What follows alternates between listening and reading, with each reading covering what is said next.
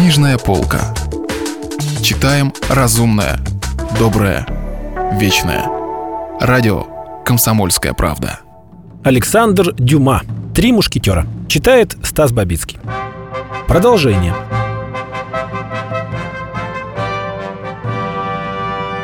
Любовь к госпоже Бонасье, зародившаяся в сердце гасконца, была почти совершенно чужда какой-либо корысти. Мы говорим «почти», ибо мысль о том, что красивая молодая женщина, к тому же еще и богата, не мешает увлечению. С достатком сопряжено множество аристократических мелочей, которые приятно сочетаются с красотой. Тонкий, сверкающий белизной чулок, кружевной воротничок, изящная туфелька, красивая ленточка в волосах не превратят уродливую женщину в хорошенькую, но хорошенькую сделают красивой. Не говоря уже о руках, которые от всего этого выигрывают. Руки женщины, чтобы оставаться красивыми, должны быть праздными. Кроме того, Д'Артаньян, состояние его денежных средств мы не скрыли от читателя.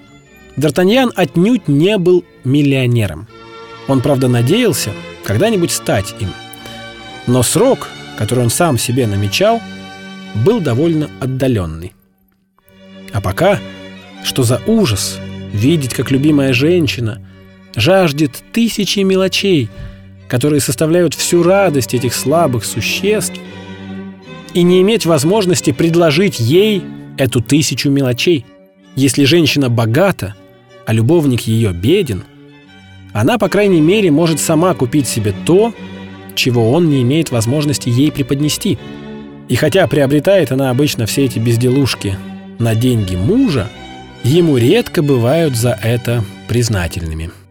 Д'Артаньян, готовясь стать нежнейшим любовником, оставался преданнейшим другом. Всецело увлеченный прелестной госпожой Бонасье, он не забывал и о своих приятелях. Она была женщиной, с которой лестно было прогуляться на поляне Сен-Дени или по Сен-Жерменской ярмарке в сопровождении Атоса, Портоса и Арамиса, перед которыми Д'Артаньян был не прочь похвастать своей победой. Затем, после долгой прогулки, появляется аппетит. Д'Артаньян с некоторого времени стал это замечать. Можно будет время от времени устраивать один из тех очаровательных обедов, когда рука касается руки, а нога — ножки возлюбленной. А как же господин Бонасье, которого Д'Артаньян передал в руки сыщиков, громко отрекаясь от него и шепотом обещая спасение и помощь? Мы вынуждены признаться нашим читателям, что Д'Артаньян и не вспоминал о господине Бонасье. Любовь из всех видов страсти самая эгоистичная. Предаваясь любовным мечтам, разговаривая с ночным небом и улыбаясь звездам, Д'Артаньян шел вверх по улице Шершмиди или Шасмиди, как ее называли в те годы. Оказавшись поблизости от дома, где жил Арамис, он решил зайти к своему другу, чтобы объяснить ему, зачем посылал к нему планше с просьбой немедленно прийти в мышеловку. Если Арамис был у себя, когда пришел планше, он без сомнения поспешил на улицу могильщиков и, не застав там никого, кроме разве что двух своих товарищей, не мог понять, что все это должно значить.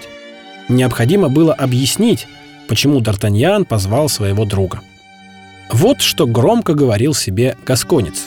Но в глубине души он видел в этом удобный повод поговорить о прелестной госпоже Бонасье, которая целиком заполнила, если не сердце его, то мысли. Не от того, кто влюблен впервые, можно требовать умения молчать. Первой любви сопутствует такая бурная радость, что ей нужен исход. Иначе она задушит влюбленного. Уже два часа, как Париж погрузился во мрак, и улицы его начинали пустеть. Все часы Сен-Жерменского предместья пробили одиннадцать. Было тепло и тихо. Д'Артаньян шел переулком, находившимся в том месте, где сейчас пролегает улица Асса. Воздух был напоен благоуханием, которое ветер доносил с улицы Важерар, из садов, освеженных вечерней росой и прохладой ночи. Издали, хоть и заглушенные плотными ставнями, доносились песни гуляк, веселившихся в каком-то кабачке. Дойдя до конца переулка, Д'Артаньян свернул влево. Дом, где жил Арамис, был расположен между улицей Кассет и улицей Сарвандоль.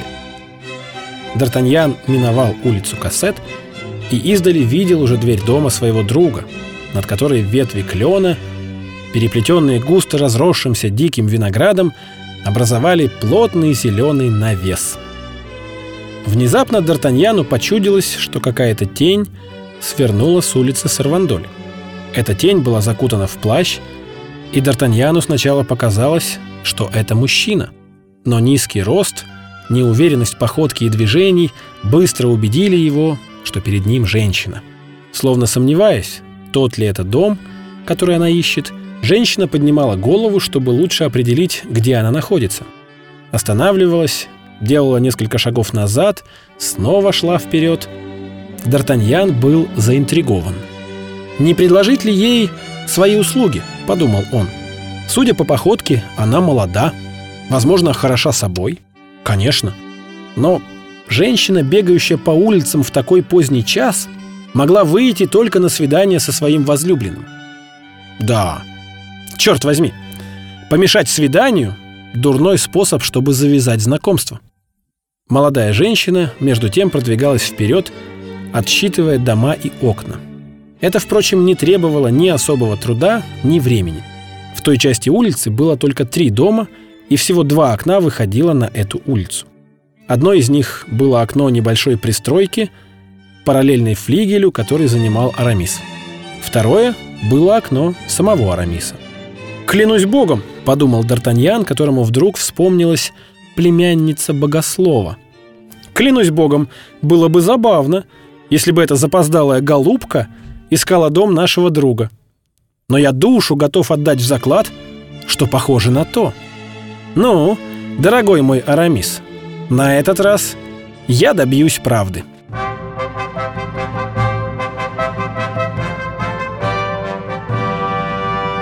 Продолжение романа слушайте завтра.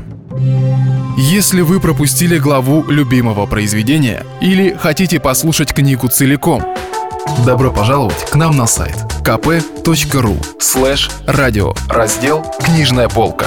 Книжная полка. Читаем разумное, доброе, вечное.